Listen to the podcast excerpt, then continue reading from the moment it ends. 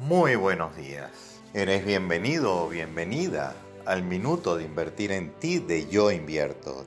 Te habla Roberto Ferreiro del área de vida espiritual. El corazón siempre conecta con el bienestar.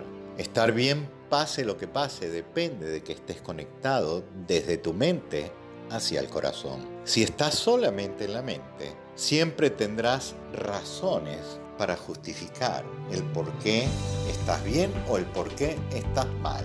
Elegir estar bien pase lo que pase requiere que hagas el ejercicio de bajar las revoluciones de la mente y pasar a sentir los latidos del corazón. Hoy prueba de tener la mente para que el corazón tome el poder y te conduzca por los caminos del bienestar.